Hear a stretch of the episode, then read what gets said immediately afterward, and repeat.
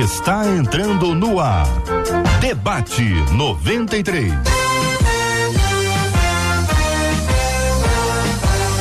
Realização 93 FM. Um oferecimento Pleno News. Notícias de verdade.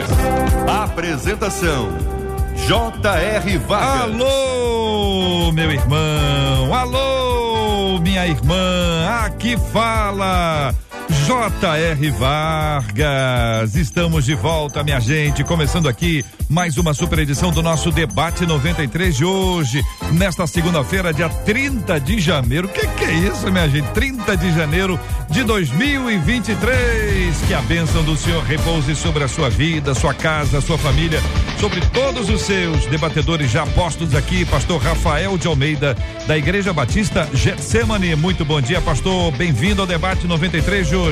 Obrigado, JR. Um bom dia para você, para os colegas debatedores, para a equipe, para os ouvintes. Um grande abraço para todos. Benção puríssima, doutora Andréia Menezes, psicóloga, também está com a gente no debate 93. Bom dia, doutora Andréia.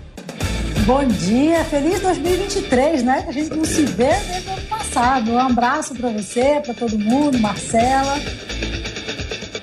Alegria, pastor Ian Freitas, professor de teologia com a gente no debate 93 de hoje. Aí, pastor Ian. Bom dia, JR, bom dia, pastor Rafael, doutora Andréia e todos os ouvintes que estão presentes, os pastores que estão presentes também.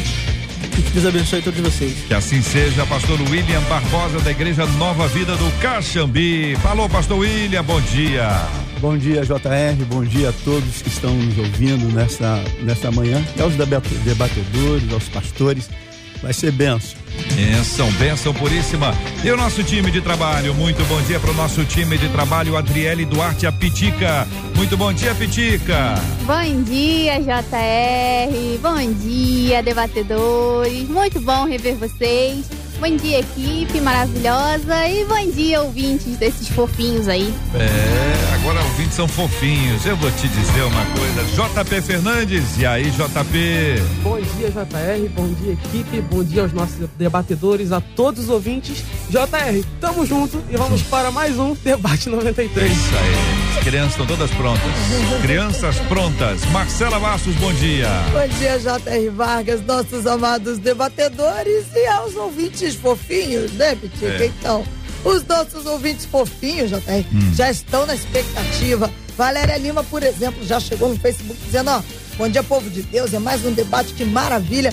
Vamos curtir e compartilhar. Bom, eles mesmos já dizem, ó, a gente curte, a gente compartilha. Isso aí, Rádio 93.3 FM é o nosso Facebook. Lá no nosso canal do YouTube, por lá um bom dia para Jaqueline, Rosilda, Marina, Josélia, Enésia, Alfredo, todo mundo já por lá, Margarida, Sônia, essa turma já chega antes, já tá ali na expectativa, já curte, já diz do que aguarda. 93 FM Gospel é o nosso canal. E a gente tem certeza que você vai ser abençoado aprendendo a palavra de Deus para renovar sua mente e viver uma vida ó, fortalecida na fé, como os nossos ouvintes também aguardam no WhatsApp, JR. Ela não me disse o nome, mas ela já escreveu aqui, ó. Bom dia, debatedores. Eu estou ansiosa pro debate de hoje. Acabou a ansiedade e o debate chegou. O WhatsApp tá aberto, 21 96803 8319. Eu tenho a impressão, eu tenho a impressão que o debate de hoje nós vamos ter muita gente contando histórias, muitas pessoas testemunhando, dizendo, eu também conheço alguém. Daqui a pouco eu te conto o tema de hoje. Promoção, minha gente, promoção na 93 FM, Barbearia Dom Hélio, parceria com debate, parceria com a Rádio 93, corte de cabelo ou corte de barba. Você vai participar com a gente lá no nosso Instagram da 93 FM, minha gente. Corre no Instagram, marca uma pessoa, você pode dar de presente para alguém. Barbearia Dom Hélio tem várias lojas espalhadas pelo Rio. Você vai procurar a mais pertinho da sua casa. Corte de cabelo ou corte de barba. Pode ser seu ou pode ser de presente para alguém. Participa comigo aqui do debate 93 nessa parceria com a Barbearia Dom Hélio. Você participa conosco aqui pelo nosso o nosso Instagram da 93 FM, Rádio 93 FM, tem lá a nossa foto, você vai lá e marca uma pessoa queridinha, pessoa preciosa e no final do programa tem resultado para você. 93. 93. Depois que se converteu, a minha tia passou a ser ou passou a não ser mais uma pessoa querida. Ô tia, que que houve com a senhora, tia? Ouvinte conta, hein? Antes ela era alegre, simpática e muito carismática. Alegre, simpática e carismática. Agora ela fala mal de todos. Ninguém presta. Mal olha para a família. Ela é carrancuda e ainda deixou de cuidar da aparência. A convivência com ela é insuportável.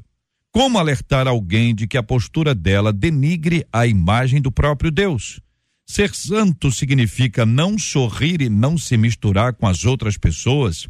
Como encontrar equilíbrio entre santidade e a alegria de viver? E eu quero perguntar a você que está nos acompanhando, o debate 93 de hoje na 93 FM, perguntar para você o seguinte: você já viveu essa experiência? Você viveu essa transformação? E depois você disse: Meu Deus, eu fiquei chata, fiquei chato, fiquei enjoado, pegando o pé de todo mundo. E aí você melhorou? Ou as pessoas que dizem isso, dizem porque você não vai mais no pagode, você não bebe a cervejinha, você não joga mais no bicho. Aí tá ah, não faz mais nada disso. Ficou carrancuda, ficou chata, ficou enjoada. Como é que você já viveu com essa história, com essa experiência? Conte pra gente aqui no debate 93 de hoje. Quero ter sua participação. Ô pastor Ian Freitas, essa mudança aqui declarada pela nossa ouvinte pode ter exatamente a razão que ela colocou aqui, ela ficou chata, ficou enjoada, pode ser também que alguém que não, não compartilhe mais dos hábitos anteriores e por isso ficou chata, enjoada. Ou não, pastor? É, JR, a gente tem aqui, você deu duas formas de pensamento aí em relação à situação, né? Primeiro da pessoa que ela, pelo fato de ter escolhido viver uma vida em santidade, né? De renunciar e abrir mão de prazeres do mundo e as pessoas que não entendem essas decisões, elas podem achar que a pessoa tá chata, quadrada, tá alienada, né? Como muitos dizem. Mas também tem o fato daqueles que se convertem e eles acham que a santidade é você se autodepreciar, né? É você ficar vivendo uma vida onde você tem que parar de falar com todo mundo, você não pode mais falar com ninguém que não for da igreja, né, que não tem aquela vida espiritual. Só que as pessoas elas confundem o verdadeiro sentido da santidade. Santidade não é isso, uhum. né? É claro que a santidade influencia no seu comportamento, na sua forma de viver com Deus, com certeza. A Bíblia fala sobre isso conosco. Uhum. Porém, de maneira nenhuma você deve perder um caráter uhum. diante das pessoas, né? É, eu acho que a, a, principal coisa que a santidade tem que influenciar primeiramente é no seu caráter. Uhum. Então, se ela influencia no seu caráter, você não pode é, deixar de ser uma pessoa alegre, uma pessoa amorosa, uma pessoa carinhosa, uma pessoa que vai manifestar, inclusive, é, o fruto do Espírito lá de Gálatas 5,23, né? Que vai ser uma pessoa de paz, bondosa, amorosa, longânima. Então, é, a gente precisa entender que a, a santidade não é influenciar na minha aparência santidade é influenciar principalmente no nosso caráter. Doutora Andréia, essa mudança que aqui foi descrita dentro da sua análise é uma mudança normal? É anormal? Está acontecendo uma coisa estranha? O que, que a irmã pensa? Bom dia, pessoal, tudo bom? Olha, geralmente mudança de comportamento indica que alguma coisa realmente aconteceu. A gente que é cristão sempre espera uma mudança de comportamento nas pessoas que se convertem, porque eu acho que assim, conversão é, está pré-subentendido, né? Que quando uma pessoa se converte, ela vai transformar, ela vai mudar algumas coisas na vida.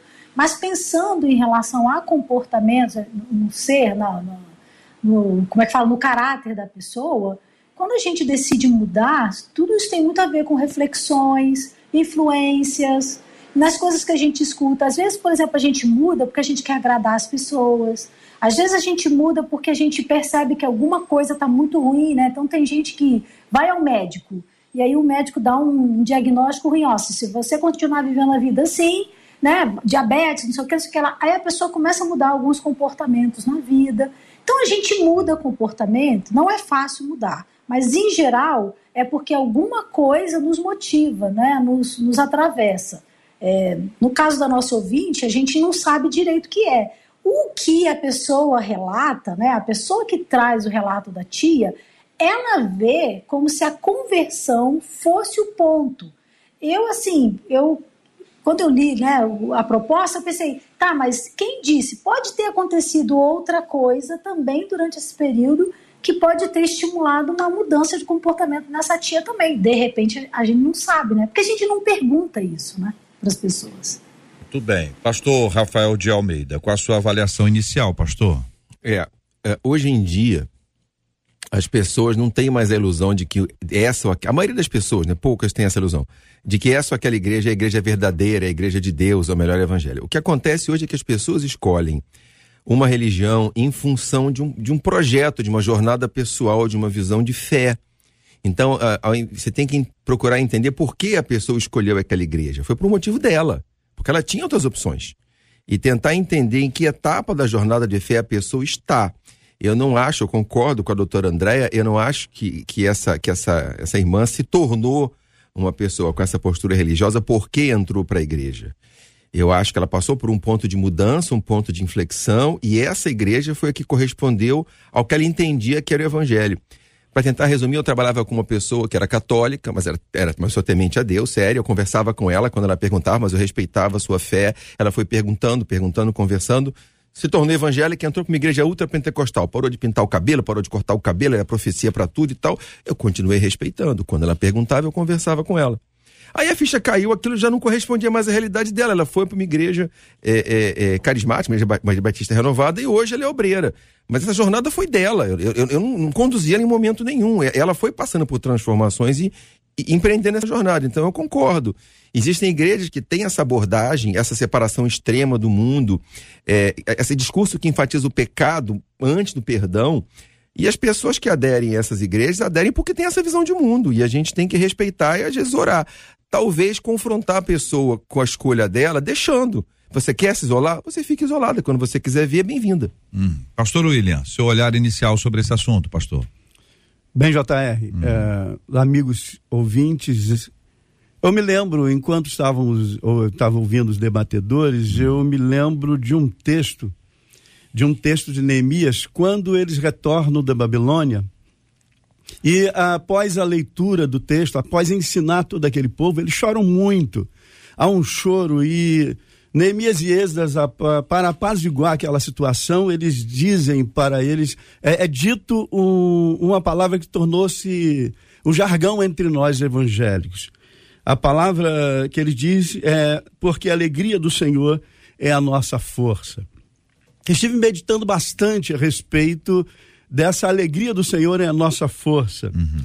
E também meditando a respeito da metanoia que pelo menos deveria deveria agir em todos aqueles que confessam a Cristo como o único Senhor e Salvador. Mas também é, pensei bastante a respeito de se eu posso escolher, se eu posso escolher ter esta mudança, se eu posso definir essa mudança na minha vida. Se eu posso dizer, não, a partir de hoje eu vou ser uma pessoa alegre. Uma vez que isto é um processo. É um processo que algumas vezes pode ser demorado. Um processo que não é de um dia para a noite, dependendo da, da, da, da, forma que a pessoa está se consagrando e da entrega a Cristo de fato e de verdade. Portanto, é, e isso é um texto de Gálatas 5, 22 e 23, que isso pelo menos deveria ter na nossa vida, mas é, de fato nós não vemos, porque não vemos uma entrega completa. Então, portanto, algumas pessoas, elas entram num processo de libertação e pode acontecer coisas como nós estamos vendo nesse, nesse dito. A nossa ouvinte descreve a sua tia como alguém que fala mal de todos, ninguém presta para ela, ela mal olha para a família, ela se tornou carrancuda e ainda deixou de cuidar da aparência. Eu vou voltar para pegar cada item desse, porque pode ser que alguém que esteja ouvindo a gente fala mal de todo mundo também, não só a tia. Pode ser que alguém que seja uma pessoa tão assim boa que ela para ela ninguém presta. Pode ser que tenha alguém que não olha para a família como deveria olhar. Uma pessoa que parou de rir, carrancuda, ou uma pessoa que largou a aparência. Isso é um perigo, hein? Marcela Bastos e a fala dos nossos ouvintes. Tá agitado por aqui, viu? Um dos nossos ouvintes, só pra gente começar, ele disse assim: ah, o problema é que muita gente, quando se converte, acaba achando que fica melhor do que os outros. Na contrapartida, uma outra ouvinte disse assim: Quando eu me converti aos 16 anos, por causa das regras da igreja em que eu congregava, eu parecia assim uma velha rabugenta. Mas ao ler a Bíblia, a Bíblia me, to, me libertou, diz ela, Hum. da religiosidade. Um outro ouvinte no Facebook disse assim: já passei por isso. Acho que eu era uma crente enganada, diz ela. Quando eu conheci o verdadeiro amor de Cristo, ele me transformou. E aí eu acho que também depende muito do lugar aonde a pessoa congrega, disse ela. Uma outra ouvinte no Facebook ainda disse assim: Olha só, gente, esse debate vai ser eita em cima de eita. Porque se a alegria do Senhor é a nossa força e sem santidade ninguém vai ver a Deus, acho que só tem uma saída para o crente: é viver uma vida de alegria com santidade a Deus. Não existe outra forma. Já no WhatsApp, um ouvinte disse assim: Gente, olha só, rancoroso eu não fiquei, não. Eu apenas deixei de jogar futebol, por exemplo, por causa dos palavrões, do álcool que tem lá e até de adultério. Tudo isso depois do futebol. Se eu estou errado, diz ele, eu até peço desculpas. Um outro Mas ouvinte. peraí, Marcelo, parece que aí não tem a ver com o futebol, né? É com o É o grupo que ambiente. tava lá. Galera que bebe, galera que trai, galera que fala palavrão e tal. Então, assim, ó, não vou mais frequentar esse grupo aqui, porque eu, eu não, vou usar aqui, eu não caibo nesse grupo, né? É, não me cabe mais. É isso aí. Aí um outro ouvinte, pai, recém-convertido, disse assim: Meu filho hoje diz que eu tô santo demais. Ó. Meu filho é crente, canta na igreja. Quando tá na igreja é louvor e adoração. Hum. Mas quando tá em casa, disse ele, É? adora cantar umas canções que não edificam. E aí ele bota um emoji com a carinha assim. Pensando. E depois o santo sou eu. Eita, é coisa interna isso aí, né? V- Vão tentar, vão tentar ajudar.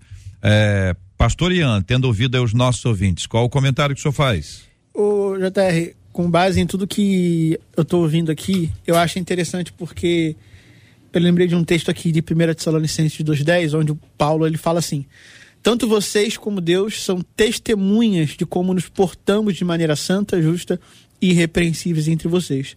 Ou seja, Paulo fala que quem era testemunha da maneira santa, justa e irrepreensível de viver deles era, era Deus e as pessoas. Ou seja, as pessoas elas precisam testemunhar em nós um comportamento santo. Elas precisam ver isso. É por isso que nós precisamos evidenciar através do nosso caráter e através da nossa conduta. Porque é, as pessoas precisam olhar para mim, olhar para você, in- independente se ela vai gostar ou não de você, se ela vai concordar ou não com o que você pensa ou fala, mas o seu comportamento santo diante de Deus e diante das pessoas vai evidenciar isso para elas. Então, é, e o problema das pessoas é que, é, é que elas tentam viver uma aparência de santidade que na verdade não existe, né? Porque elas acham que a santidade está só na aparência, na modo, no, no modo de se vestir, no modo de, do que você vai usar, dos pertences, não sei. No caso de- de, é, da mulher, de- da maquiagem, dos brincos, ou do homem, da forma de se vestir. Só que a santidade ela não está influenciada nisso.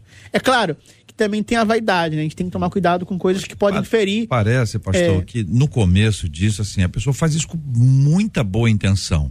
Né? Ela tá assim, querendo mesmo fazer a coisa certa, da maneira correta, mais ajustada, talvez seja o modelo de aprendizado que ela tem, talvez seja aquele medo de voltar a- ao passado, a viver uma coisa errada, enfim, tem, as questões todas estão envolvidas aí. Então, vamos, vamos tentar. Pastor William, por exemplo, a gente tá falando de santidade, fala mal de todos, vamos item a item aqui. Fala mal de todo mundo, é que não seja de todo mundo, fala mal de uma pessoa é fruto de uma pessoa que está vivendo a santidade, a santificação? Naturalmente que não, JR. Naturalmente que falar mal da pessoa, só o, o fato de falar mal da pessoa já fugiu um pouco da, da santidade. Olhando por um ângulo diferente, eu sempre procuro olhar, olhar pelo ângulo diferente. Nós tentando, ent- tentamos entender o fato que está acontecendo. Passando um filminho na cabeça, olhando para essa senhora, eh, do dito, essa senhora da carta, e vendo a posição dela, qual o ângulo. Será que ela está passando por um processo de um processo de libertação? E isso, quando toca na ferida, ela passa a ser por um tempo essa pessoa desse jeito? Mas a azedou, né, é pastor? que- Ela azedou, né? Não é não, pastor Ra- Rafael? Ela azedou. Se a pessoa começa a falar mal do- dos outros, isso é um comportamento absolutamente destrutivo, tanto para ela como para as pessoas que são os temas dela, estão na pauta dela. É, e é interessante que no Novo Testamento, quem ia de encontro aos judeus afastados era Jesus. Uhum. É, quem, prega, sem, quem pregava sim o arrependimento, mas é, é, é sem é, condenar aquele que não é pecado era Jesus. Quem tinha um código de ética mais rígido que a Bíblia e segregava o pecador eram os fariseus. A gente passa a expansão da igreja, quem vai de encontro ao pecador é Paulo. Quem quer impor ao cristão judeu a lei judaica é o judaizante. Então a gente sai de um movimento, de, de um evangelho que é libertador, que sem deixar de denunciar o pecado, eh, desconstrói essa formalidade dessa religião, essa separação, essa rejeição do pecador, te deixa esse modelo para adotar um modelo que é aquilo que a gente deveria ter combatido, que é o farisaísmo, que é a religião de forma, que é o legalismo, que é a separação do outro. Você vê Jesus de noite comendo com publicanos e pecadores, comendo e bebendo com eles e pregando o evangelho. Uhum. Quando era pecado, ele falava, isso é pecado. Uhum. Quando era pecado, ele falava, gente, não, o pai não falou que é pecado. Então, essa postura, de, essa santidade rigorosa, isso não é doutrina bíblica, isso é um fenômeno social. Isso tem origem na cultura brasileira. Uhum. Mas isso não é doutrina, isso não está na Bíblia, não. O evangelho uhum. não é isso, não. Doutor Andréia, quando uma pessoa se coloca no papel de dizer que ninguém presta, que, que lugar é esse que essa pessoa está achando que está ocupando, doutora? que ela é melhor que todo mundo, né? Provavelmente, né? Que ela é melhor que todo mundo. De repente ela, ela viu que fez mudanças, né? E acha que as mudanças que ela fez quer impor também para outras pessoas, né? É isso que eu acho que foi o William tava, o pastor William estava falando, né? De que assim, é, não, acho que foi o Rafael, que o que é bom às vezes para um não é bom para o outro. Você escolhe a igreja onde você quer ir, né? Existe mesmo uma cultura da igreja que a gente acha que a gente quer impor para o outro aquilo que a gente acha, né, do nosso achismo, né? Ser cristão é, é, tem que ser desse jeito.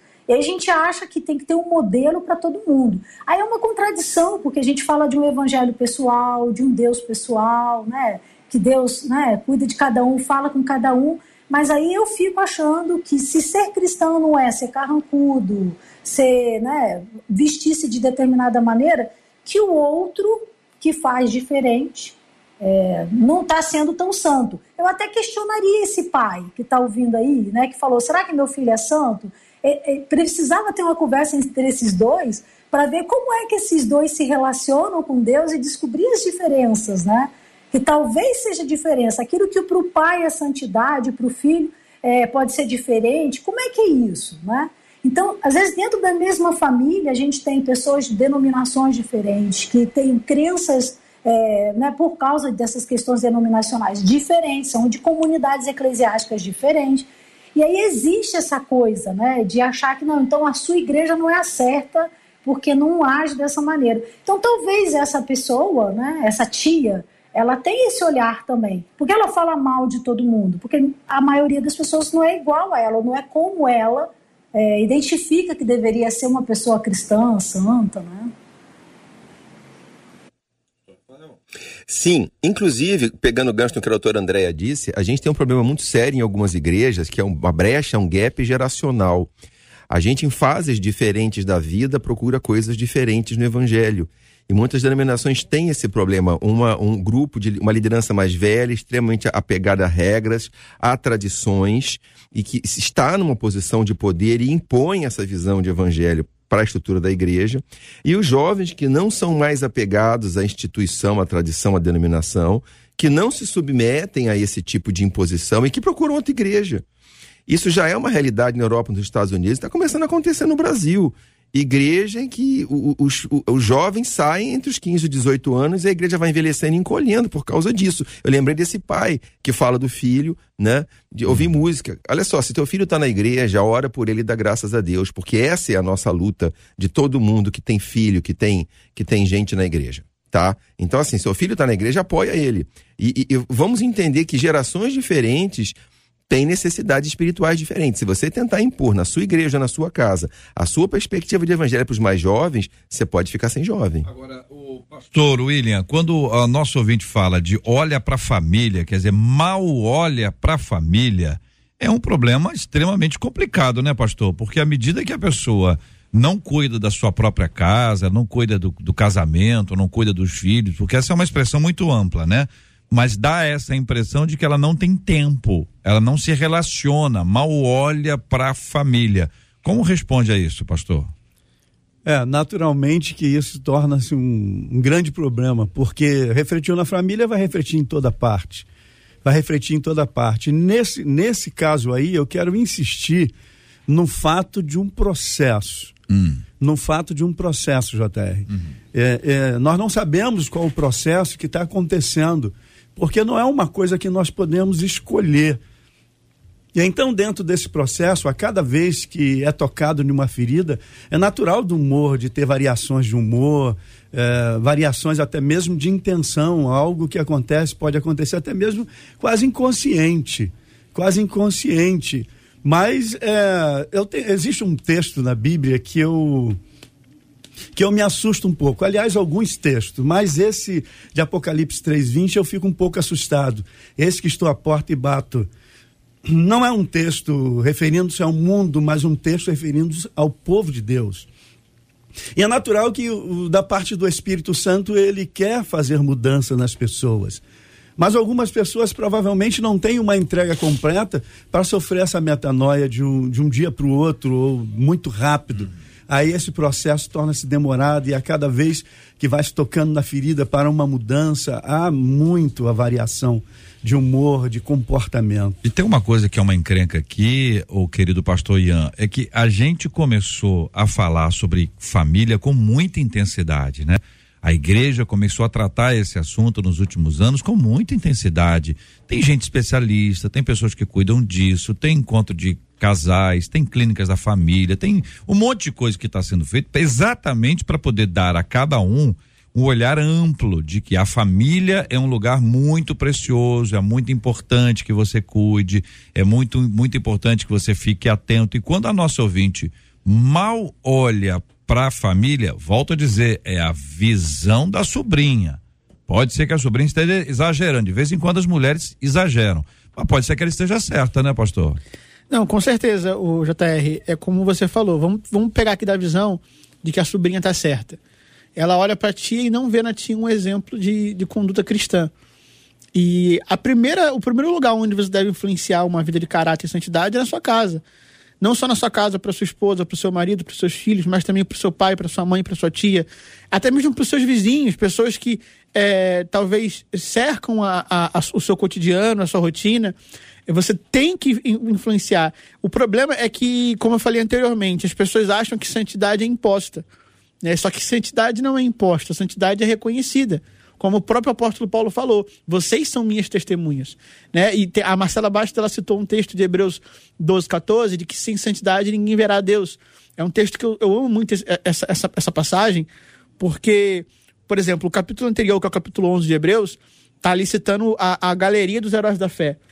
Aí ele inicia o capítulo 12 falando que existe uma nuvem de testemunhas que nos cercam, e essas testemunhas são os heróis da fé, homens que viveram um padrão de santidade e de vida com Deus muito elevado. Aí ele fala de filhos que são corrigidos, né, que precisam ser corrigidos pelo pai para viver uma vida santa.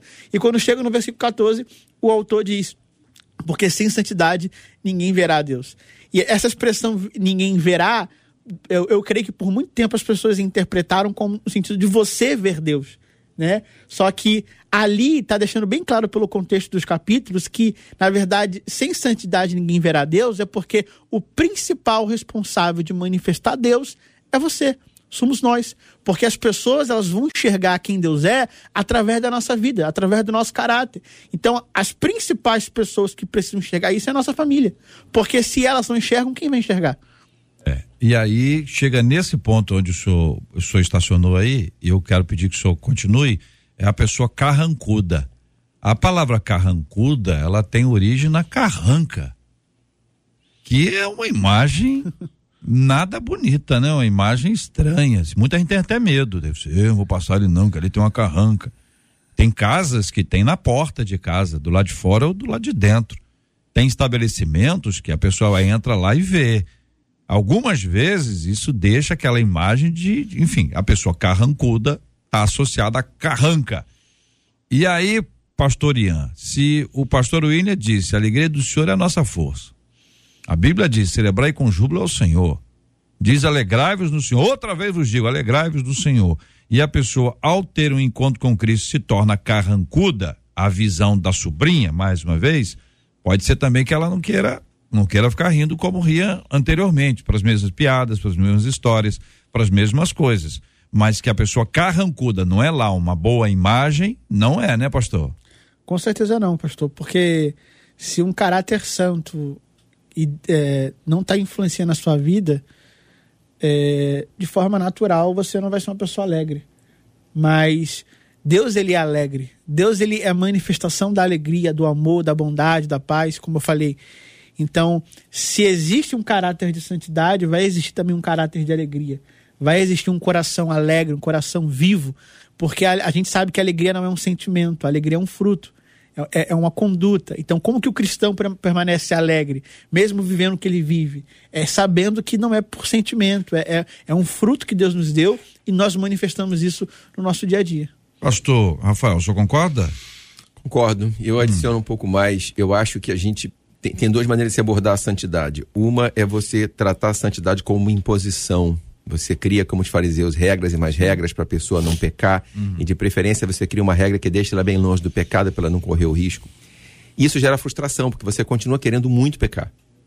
E você só não faz porque não tem chance, ou porque tem medo da punição. A outra é você trabalhar a transformação de caráter e crescimento espiritual na pessoa para que aquelas áreas da carne dela que puxam com tanta força para o pecado vão perdendo a força. Até que chega uma hora que a pessoa não quer mais pecar. Ela pode até eventualmente tropeçar, mas a vida dela com Deus já é tão intensa, uhum. já é uma prioridade tão grande, que ela não quer mais pecar. E uhum. aí a santidade deixa de ser um fardo. Uhum. O problema de você ter um código muito rígido é, primeiro, você acaba proibindo coisas que não são pecado, e aí a pessoa se priva de uma vida plena por causa da religião. Isso frustra, te deixa carrancudo. Uhum. A segunda é que você tende a produ produzir hipocrisia, porque quando a regra é muito rígida, ninguém consegue cumprir completamente. E aí, para sobreviver socialmente, a pessoa finge que cumpre, mas no interior da casa dela não é, não é assim e gera esse tipo de ambiente. Então, o que eu acredito é que o caminho para a santidade é a transformação interior. Não adianta eu criar um monte de regras, eu querer ultrapassar até a Bíblia, eu cercar o cara de normas, porque se a força do pecado estiver ainda dentro dele, ele vai dar um jeito de pular cerca e vai esconder. Uhum. E vai ser uma pessoa carrancuda. Agora, o que a ouvinte aqui, doutor André, tá, tá dizendo, não, não é que a pessoa, o que aconteceu com ela? Ela não era carrancuda antes de conhecer o evangelho, e depois que, que conheceu, ela ficou carrancuda. A denúncia é essa, a reclamação não é o contrário. Não é que a pessoa era carrancuda, conheceu o evangelho e ficou alegre. É que ela era alegre e depois ficou carrancuda. Volto a dizer, o ouvinte sabe disso, a perspectiva da sobrinha, que é o que nós estamos analisando aqui, doutora Andréia. Pois é, eu até acho que vou defender essa senhora aí, essa tia aí um pouco, sabe? Porque assim, a gente não tem um evangelho, ninguém é uma ilha, sabe? A gente está falando muito de ser santo, da gente construir a santidade, mas isso é na relação com o outro. Esse outro também me ajuda a construir isso na minha vida. Como é que eu vejo uma pessoa querida, amada, é, porque é tia, ou que, que seja uma irmã na igreja e tal? O pastor William comentou, falou aí da, me puxou um pouco aí que ele falou ah, do inconsciente, né? Veja uma pessoa que não tem consciência, porque é isso que ela parece nos trazer, né? Que é, parece que a tia nem percebeu que ela causou, está tá, tá provocando essa mudança, que ela mudou assim. E como é que a gente não chama, não conversa, né? Como é que a gente, em amor, não, senta e fala, tá faltando aí, sabe? Essa sobrinha, esse sobrinho, não sei. É dizer, tia, o que aconteceu com você? Porque assim, se não era assim, tá acontecendo alguma coisa? Eu acho que isso, assim, isso atravessa muito a gente na igreja, porque a gente, na maioria das vezes, a gente percebe a situação do outro e a gente faz, sabe, assim, as nossas próprias fantasias, a gente inventa as coisas na cabeça da gente, faz um filme, né? E não senta para conversar. E aí eu estava lembrando aqui também, né, no texto que fala que a gente deve exortar. O que, que é exortação? Que a gente muitas vezes acha que exortação tem a ver com, com brigar, né? de chamar o ah, vou lá exortar o irmão, e fala como se exortação fosse lá chamar atenção, puxar a orelha, não sei o quê. Eu fiz questão de procurar aqui, ó. Exortar é dar estímulo, é animar, é estimular alguém. Sabe? É induzir a fazer ou pensar determinada coisa, né? Persuadir. Então, quando a Bíblia chega e chama a gente a exortar, e diz que a gente deve exortar, né? Então Hebreus fala: antes exortar-vos uns aos outros todos os dias, durante o tempo que se chama hoje, para que nenhum de vós endureça pelo engano do pecado. Aí Gálatas vai dizer lá no primeiro versículo: irmãos, se alguém for surpreendido, que irmão Paulinho sabe falar as coisas, né? Em alguma falta, vocês que são espirituais, né? Restaurem essa pessoa com espírito de brandura e cada um tenha cuidado para que não seja também tentado. Então eu, eu tô aqui pensando, né? Será que ela se dá conta que ela tá carrancuda, que ela tá tudo isso? Será que alguém consegue em amor, porque não é chegar lá e, e dar aquela bronca, né? É dizer, tá acontecendo alguma coisa? O que, que houve com você? Porque assim, eu que te conheci antes, eu vi que você era assim, agora eu tô vendo você assado, entendeu? O que, que houve? Então acho que também tem essa coisa de a gente precisa se implicar como corpo, como parte e entender que no relacionamento é que as coisas acontecem. O ser humano ele não consegue ser sozinho. Ele só é ser humano com o outro. É na relação, a construção da autoestima, as mudanças de comportamento. A gente aprende vendo o outro, a gente aprende escutando o outro. É o outro que diz pra gente: olha, como você é legal, olha, você tem essa característica. Isso reforça a nossa autoestima. Então, assim, quem é que está ajudando essa tia, de certa forma, a ela se dar conta que ela até mudou, mas teve algumas mudanças que não foram legais, entendeu? Uhum. Até que ponto essa sobrinha ou sobrinho também não está fazendo nada, sabe assim, só está observando uhum. e não está fazendo nada. Muito bem, são 11 horas e 38 minutos aqui na 93 FM. Você está participando com a gente, a sua presença nos traz muita alegria. E hoje quero trazer de presente para você um corte de cabelo ou um corte de barba. Você pode participar com a gente pelo nosso Instagram da 93 FM. É uma parceria da 93 FM com a barbearia Dom Hélio. Corre lá no Instagram, deixa lá um amigo querido, uma amiga, você pode ganhar de presente ou presentear. Tá certo? E aí você concorre no final do programa o resultado. Muito bem, Marcela Bastos, e aí? que que os nossos ouvintes estão falando? E olhe que não chegam no ponto da boa aparência aqui. É. Porque a... parece que a nossa tia aqui largou a aparência. E no Rio de Janeiro isso tem muitos nomes. Vou pedir para ninguém dizer nada de um dos nomes.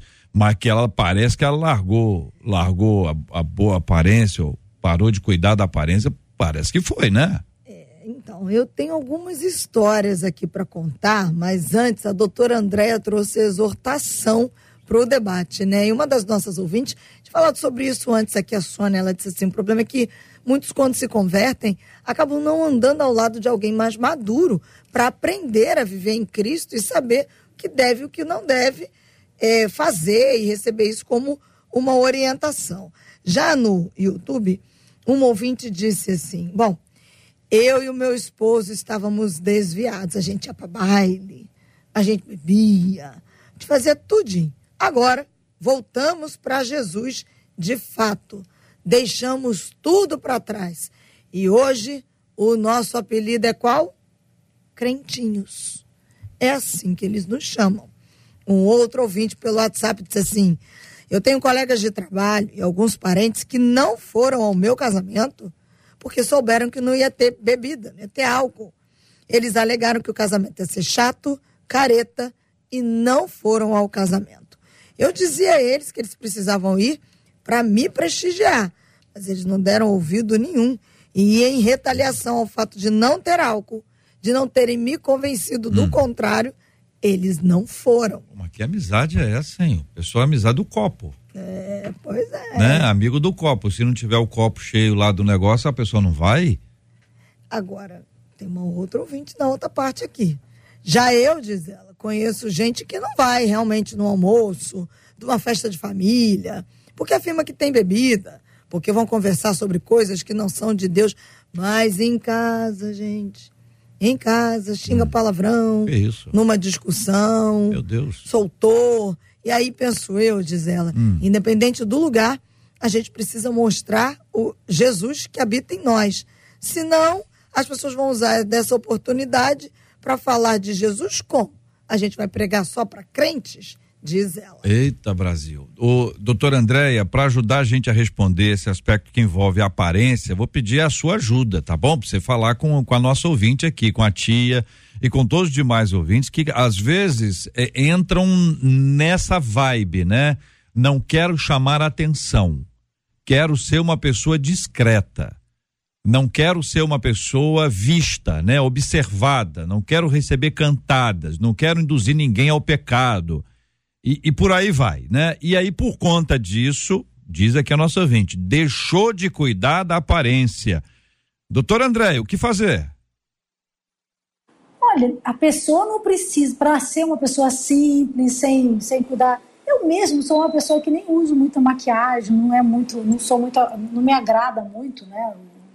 Eu sinto um desconforto. A gente não precisa né, ser desleixada se a gente não quiser agir ou usar coisas como outras pessoas, né? Mas eu entendi pelo colocado ao ouvinte que parece que o desleixado aí é mais do que isso, não é uma questão de não ser vaidosa, né? A pessoa não precisa ser vaidosa para cuidar da aparência. E aí eu não sei o que está conectado a isso. Pode sim ter a ver com alguma coisa que ela escutou, alguma instrução que ela entendeu errado também pode ter alguma coisa a ver. Você fez um comentário, JR, que eu achei interessante. Você falou, ela pode não estar querendo chamar atenção. Então, pode também ter a ver com isso? Pode. Pode ser que, que para ela existe alguma dificuldade, às vezes, de lidar com a sexualidade, no sentido de que, uh, não sei, ela pode estar querendo colocar limites, e para isso ela, em vez de falar sobre isso, ela, ela se colocou nesse lugar que, tipo, não vou chamar atenção, e porque talvez isso proteja ela, porque ela não sabe lidar. Eu não sei como era a vida dessa tia antes dela se converter. Mas e se ela fosse uma pessoa extremamente vaidosa, uma pessoa que, que flertava, por exemplo, que tinha uma atitude né, em relação à sexualidade diferente daquela que às vezes a gente espera na igreja. Então ela pode ter ido para outro extremo. A gente diz muito, eu, eu falo muito isso para os pacientes, que às vezes os pacientes chegam para tratar coisas no consultório e aí eles ficam assim, ai meu Deus, mas agora eu tô ao contrário, né? Então, por exemplo, alguém que chega e fala que teve muitos relacionamentos ruins, aí resolve, começa a fazer terapia, não quer saber de ninguém mais, não, quer, não quer se relacionar mais com ninguém e tal. Fala, agora eu tô indo para outro extremo. Sempre que a gente quer buscar o equilíbrio, a tendência nossa é ir ao extremo, até achar esse equilíbrio. Então, será que essa mulher não está indo no outro extremo? Porque assim, eu não sei, eu estou né, especulando, porque eu não sei como ela era antes. Mas será que ela está indo no outro extremo? E se ela está indo, é isso que a ouvinte colocou. Cadê aquela pessoa que vai discipular e caminhar com ela para ajudar ela a chegar no equilíbrio? Ela entender que ela não precisa descuidar da aparência para ela poder ser uma cristã que, que, que vive vida de santidade, que não tem a ver uma coisa com a outra, entendeu? Hum, pastor Rafael. É, eu quero questionar duas coisas que foram ditas. Primeiro, que a, aquela irmã estava, que a tia da, da ouvinte estava carrancuda. Será que ela está carrancuda? Ou será que as coisas que a fazem rir agora mudaram? Porque nessa vivência de igreja, as irmãs, é, é, sobretudo as mais velhas, têm muito prazer em estar na igreja, você marca a consagração de 8 às 10, elas saem da igreja meio-dia, ficam tomando café, vão pro bazar. Você chega no monte, as irmãs estão sempre lá, e rindo, interagindo, socializando. Chega o almoço, elas estão preparando o almoço. Elas, é, o prazer delas está na igreja. A, a, a, a, página vira, é uma fase diferente da vida. Talvez as coisas que faziam essa tia rir, agora não fazem mais. O bar, a festa, o pessoal, ela mudou. Se você for no ambiente dela, é bem provável que você encontre rindo. Segundo lugar, eu quero questionar esse conceito de desleixada com aparência você se veste para transmitir uma identidade. Essas, essas irmãs ultrapentecostais que usam esse vestido monocromático, cobrindo os braços e as pernas, isso não é relaxamento, isso dá um trabalho danado. Elas estão se esforçando para transmitir uma identidade que elas entendem que é a dela e como elas se apresentam diante do mundo. A gente precisa primeiro procurar entender, aceitar e dialogar, porque aquilo não é relaxamento. Há um movimento fora da igreja de mulheres de meia idade que estão parando de pintar o cabelo.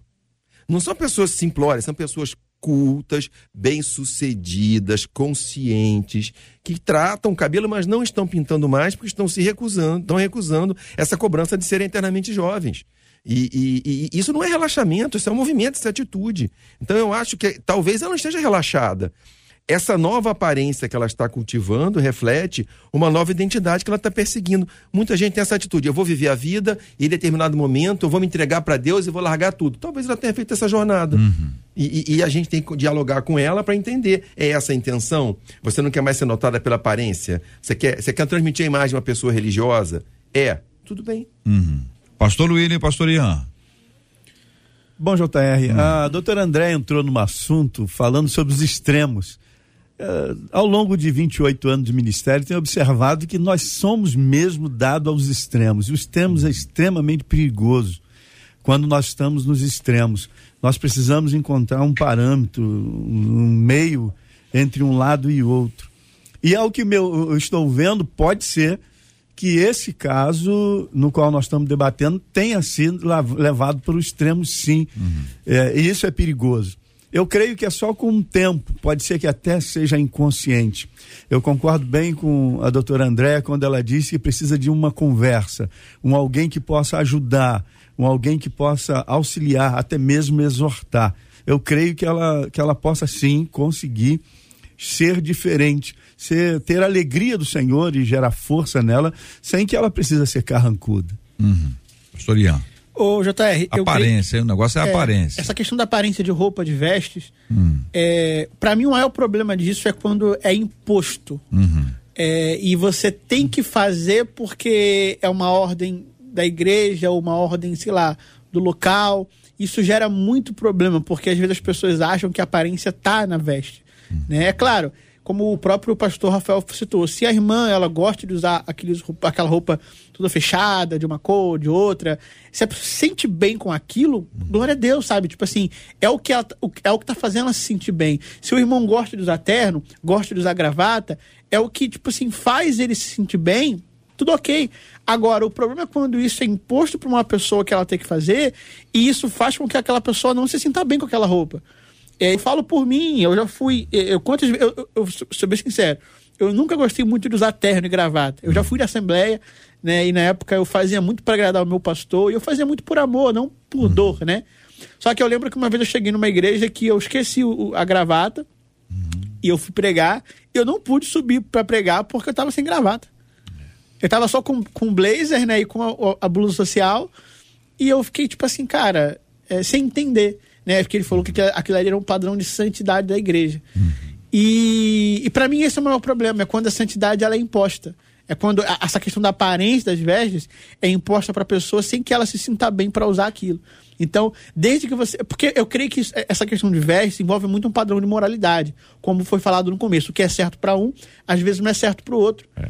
Tem culturas de igrejas de, de, da África, por exemplo, que os homens usam aqueles vestidos longos, uhum. usam roupas coloridas, o que pra gente aqui às vezes não é da nossa cultura.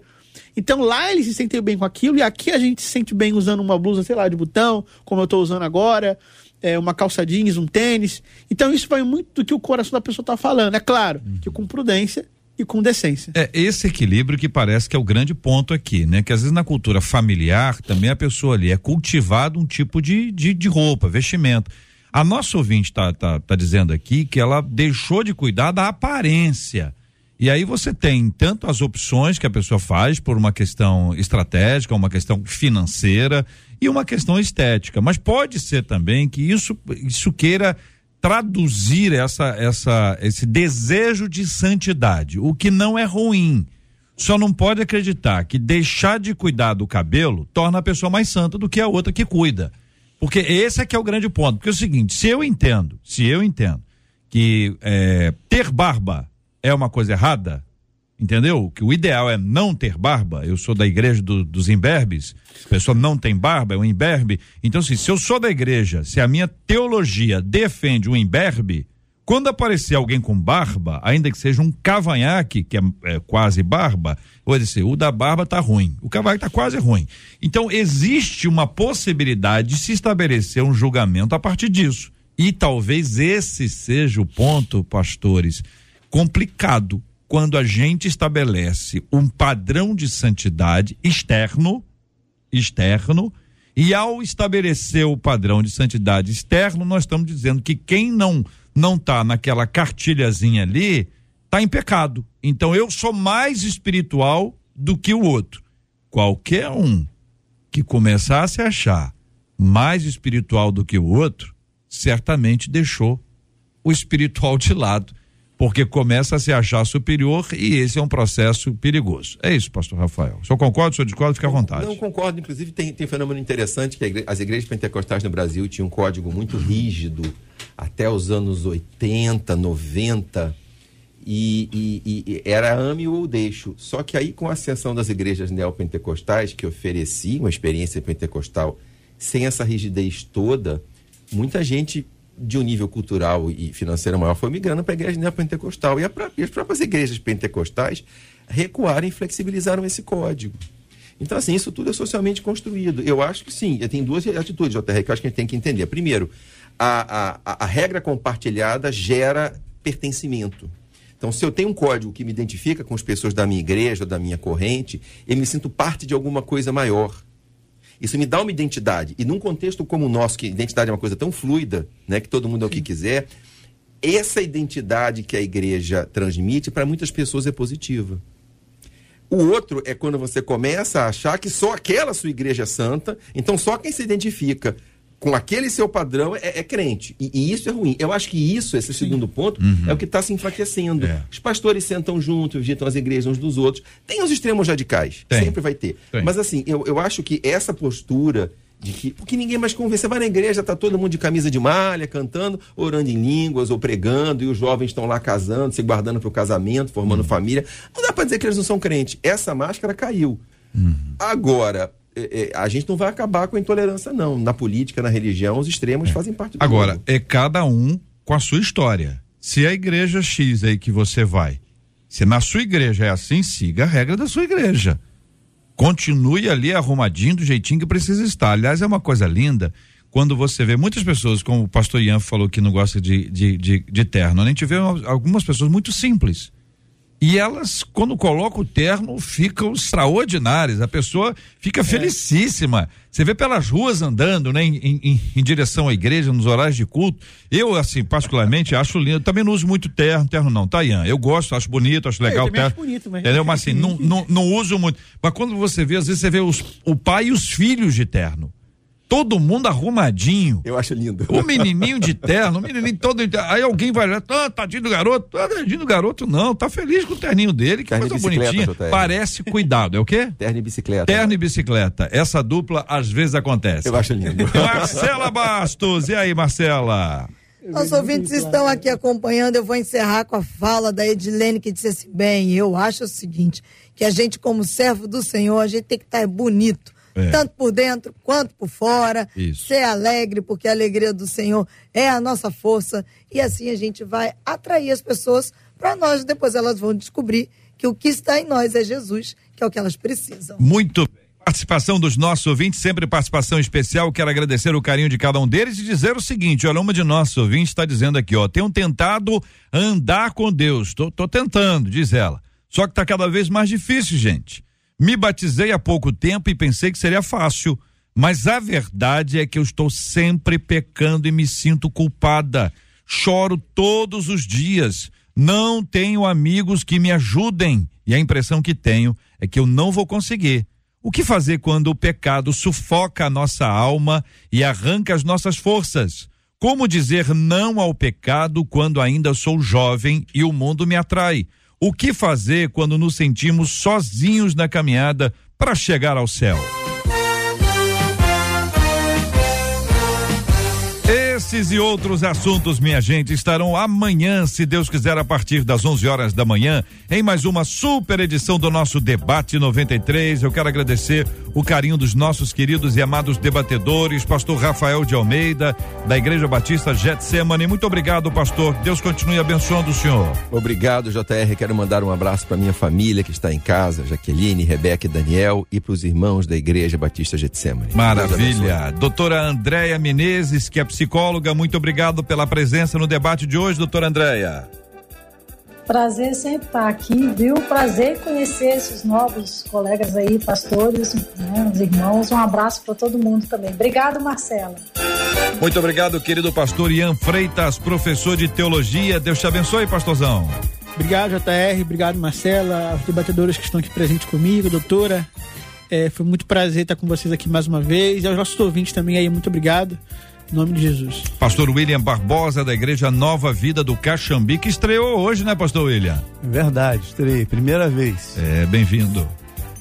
Bom, gente, foi ótimo estar aqui, foi excelente. Eu, eu ouço bastante a minha esposa está lá do outro lado, não perde um, não perde um debate. Obrigado. Eu posso, JR, eu, falar sobre um trabalho é, devido à crescente violência na nossa região, região do Grande Meia, Meia, Grande Meia, nós resolvemos fazer uma caminhada de oração. Com a permissão aqui do JR, gostaria de falar sobre esse assunto. E então nós espalhamos algumas cartas, JR, para as igrejas locais, onde nós vamos ter uma concentração amanhã, nove e meia, nove e meia da manhã, em frente à nossa igreja na Aristide Caire, número 330. Eu quero convocar você, convidar você que está nos ouvindo. É uma caminhada onde nós estamos orando bastante, JR, pela crescente violência da nossa região. Nós vamos fazer uma caminhada, então, da, dali da Aristide Caire 330 em direção ao Jardim do Meia. Uh, o batalhão vai mandar alguns, alguns carros policiais, carro de polícia, para nos ajudar, nos auxiliar nessa caminhada. Eu quero contar com você que está nos ouvindo. Obrigado, JR, aos Obrigado, querido. pastores, Que Deus aos nossos abençoe os irmãos da região do Grande Meyer. Muito obrigado pelo carinho. A nossa querida equipe trabalhando e muito pela realização do nosso debate de hoje. Muito obrigado, Adriele Duarte Apitica. Obrigada, JR. Obrigada, debatedores. Obrigada, equipe. Um beijinho nos ouvintes, esses fofinhos aí. Beijo, gente. Essa criança vai longe. JP Fernandes, obrigado, meu irmão. Microfone, pertinho. Um abraço, JR. Um abraço a todos. Tamo junto e amanhã tem mais Debate 93. É isso aí, meu querido. Marcela Bastos, muito obrigado. Muito obrigada aos nossos queridos debatedores, nossos ouvintes. Até amanhã, com a graça do nosso Deus, se assim nos permitir. Muito obrigado, Jefferson, pela sua participação especial no debate. Aparece aí na câmera. Olha na câmera, Jefferson. Agradeço, obrigado a todos. É o, no- é o nosso Abraão. Isso é a paz da multidão. Deus abençoe. Gilberto Ribeiro está chegando. A nossa 93 continua com a Caravana 93 e já já, minha gente, tem o Pediu Tocou na nossa programação. Nós vamos orar juntos nessa hora, Pastor Rafael, orando, colocando em, no coração dos nossos ouvintes aqui o nosso carinho. Vamos orar pela cura dos enfermos, consola os corações enlutados e anunciando ainda que a ganhadora foi uma ganhadora hoje da promoção da Barbearia Dom Hélio, parceria com a 93, Renata Ramos. Renata, você poderá ir a qualquer uma das lojas da Dom Hélio, levar a pessoa querida que você eventualmente quer que ela participe disso. A arroba dela é, não consigo ler, casinha não sei o que lá, 221. É que tá lá, casinha Dari, casinha Dari 221. Casinha Darre. Perfeito, deve ser, né? Casinha Darre. Muito obrigado, tá bom, Renata? Deus te abençoe, parabéns. Vamos orar, gente? Pastor Rafael. Senhor, nesse momento nós nos unimos em oração pelos enfermos que acompanham esse programa e têm clamado por ti. Eu te peço que o teu espírito se mova neles, produzindo cura, fazendo cessar toda dor e todo sintoma em nome de Jesus. Eu te peço consolo pelos enlutados, ó Deus, que o seu coração seja confortado por ti. E a respeito do debate de hoje, ó Deus, que nós sejamos, aprendamos a ser mais tolerantes, que cada um saiba abraçar a sua fé, percorrer a sua jornada contigo, sem julgar e sem se preocupar tanto com o outro. Que os teus filhos possam cada vez mais te adorar juntos e, e sentar, como diz a tua palavra, sentar, comer e, comer e beber juntos como uma família. Nós te oramos em nome de Jesus. Amém. Que Deus te abençoe. Você acabou de ouvir Debate 93.